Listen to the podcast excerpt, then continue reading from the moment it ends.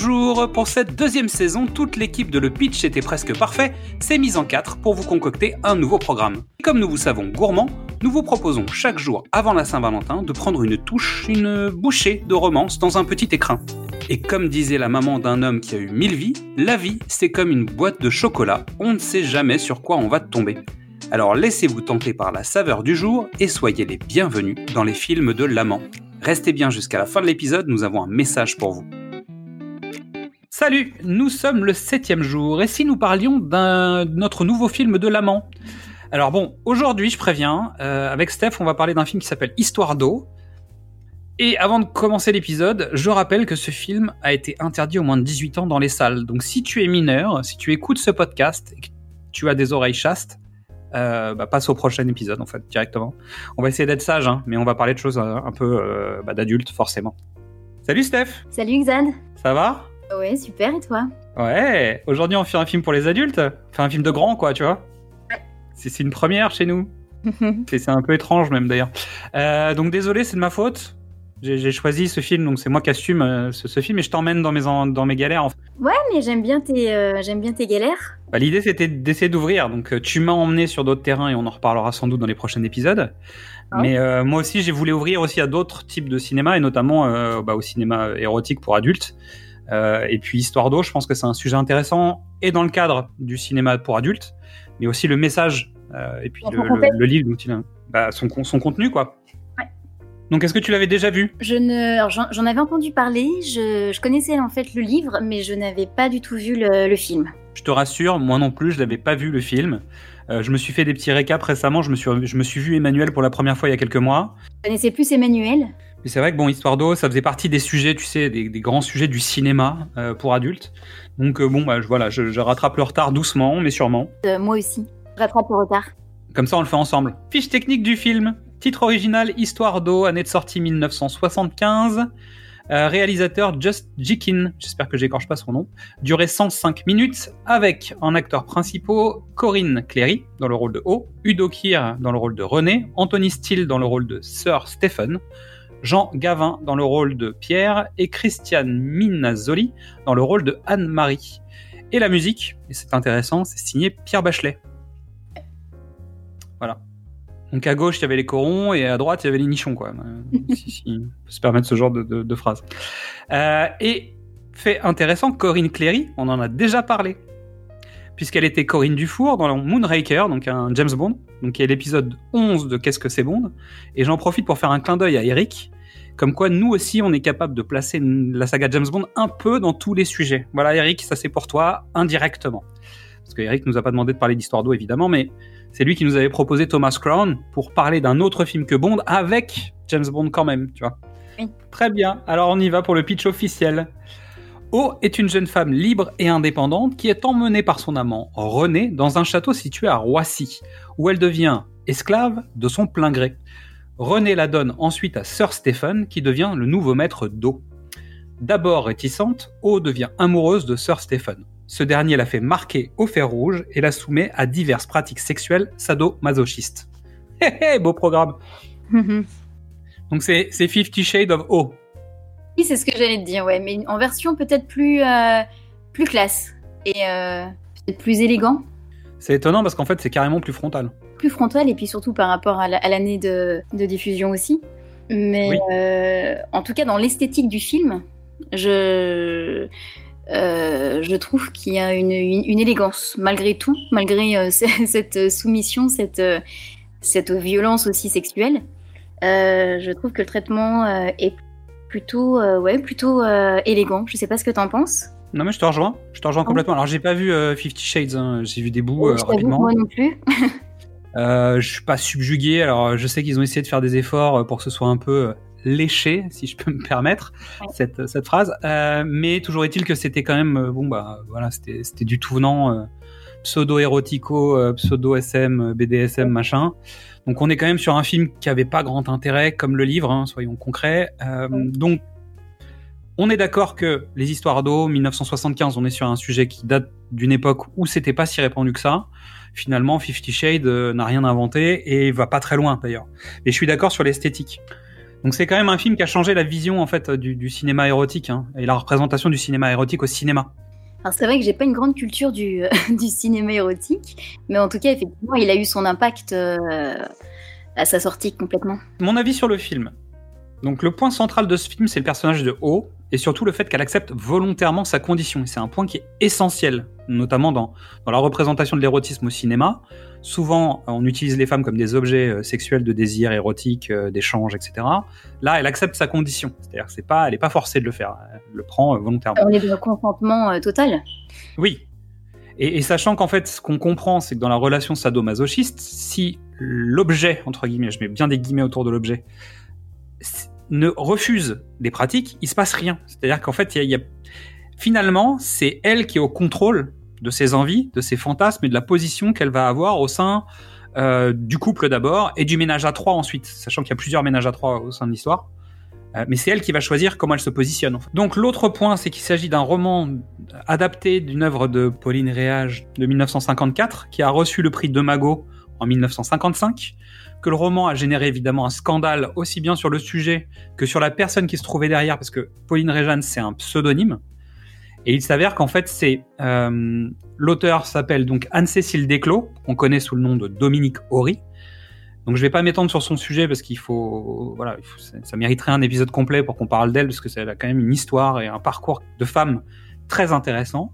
Il faut juste comprendre que Dominique Horry, c'est la première femme à avoir eu un poste important dans le milieu de l'édition et notamment aux éditions Gallimard et que pour elle, ce livre euh, a été écrit pour euh, son amant de l'époque en fait. Donc elle l'a écrit comme une espèce de preuve d'amour à son amant.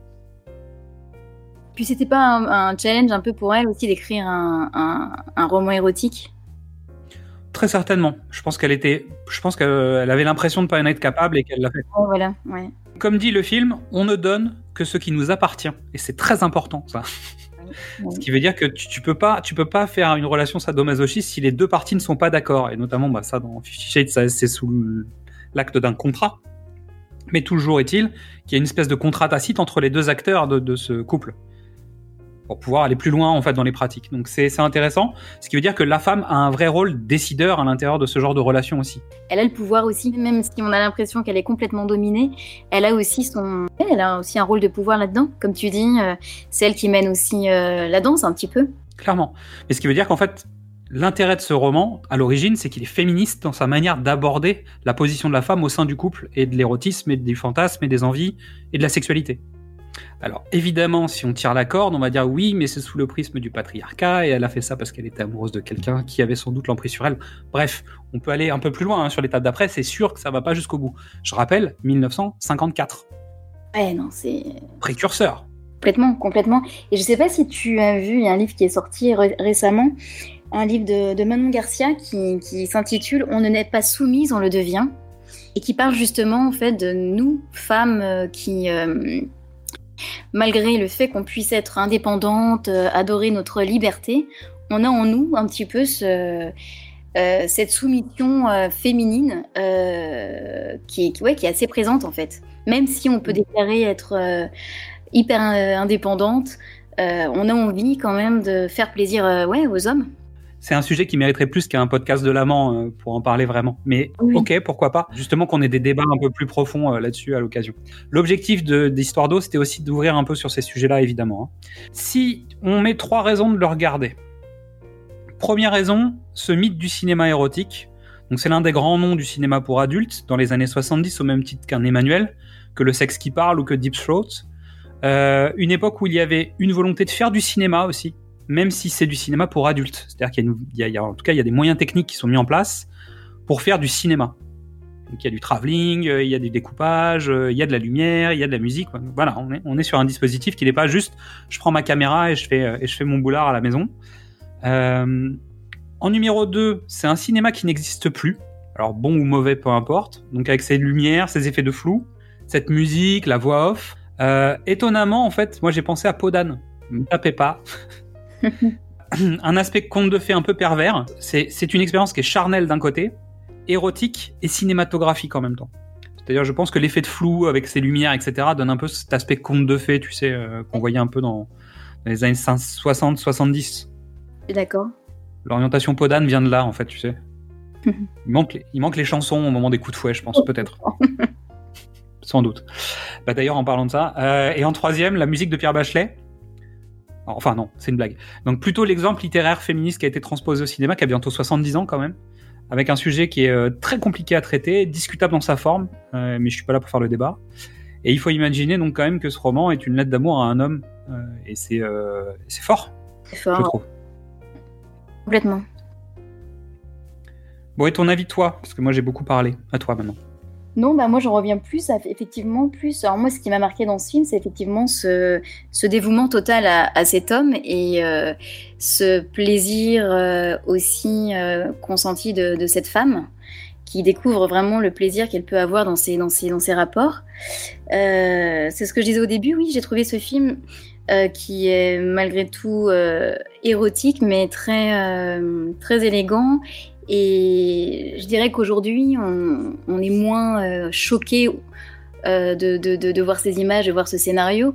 Mais j'imagine, voilà, qu'en 75, à l'époque, euh, c'était vraiment euh, osé. Donc, vraiment. Oui. Non, non, donc voilà, donc c'est vrai qu'aujourd'hui, moi, à notre époque, on le regarde différemment. Mais j'ai, voilà, moi, j'ai plutôt aimé, aimé ce film et je suis vraiment contente de, de cette découverte.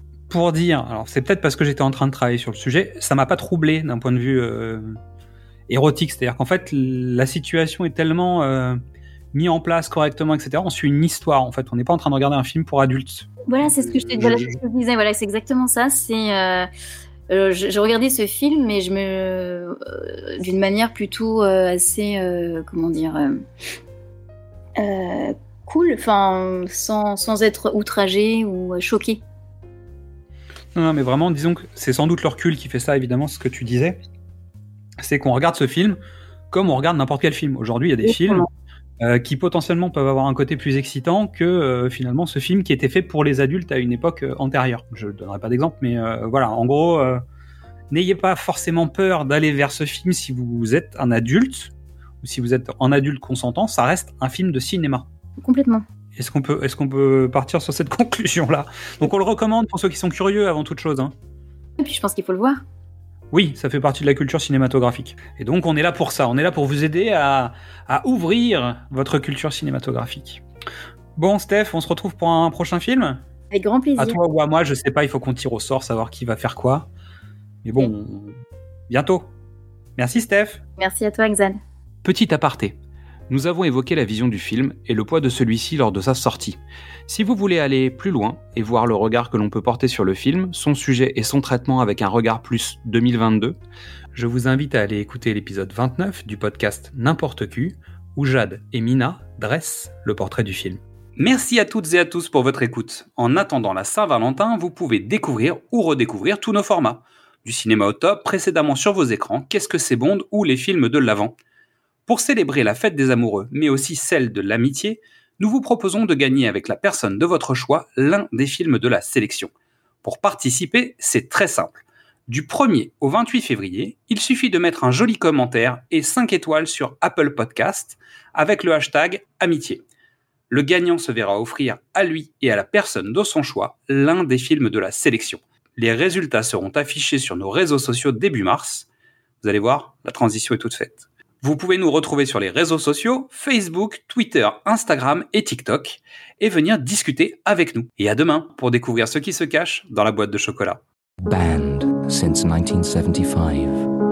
She answered only with her initial, O. Submit to the passion. What we have to do is get tears out of her. Submit to the pleasure. You remain constantly at the disposition of anyone who wishes to use you, any way he wants, whenever he wants. Submit to the story of O, the first ever screening on British television. Now showing exclusively on U Direct Films.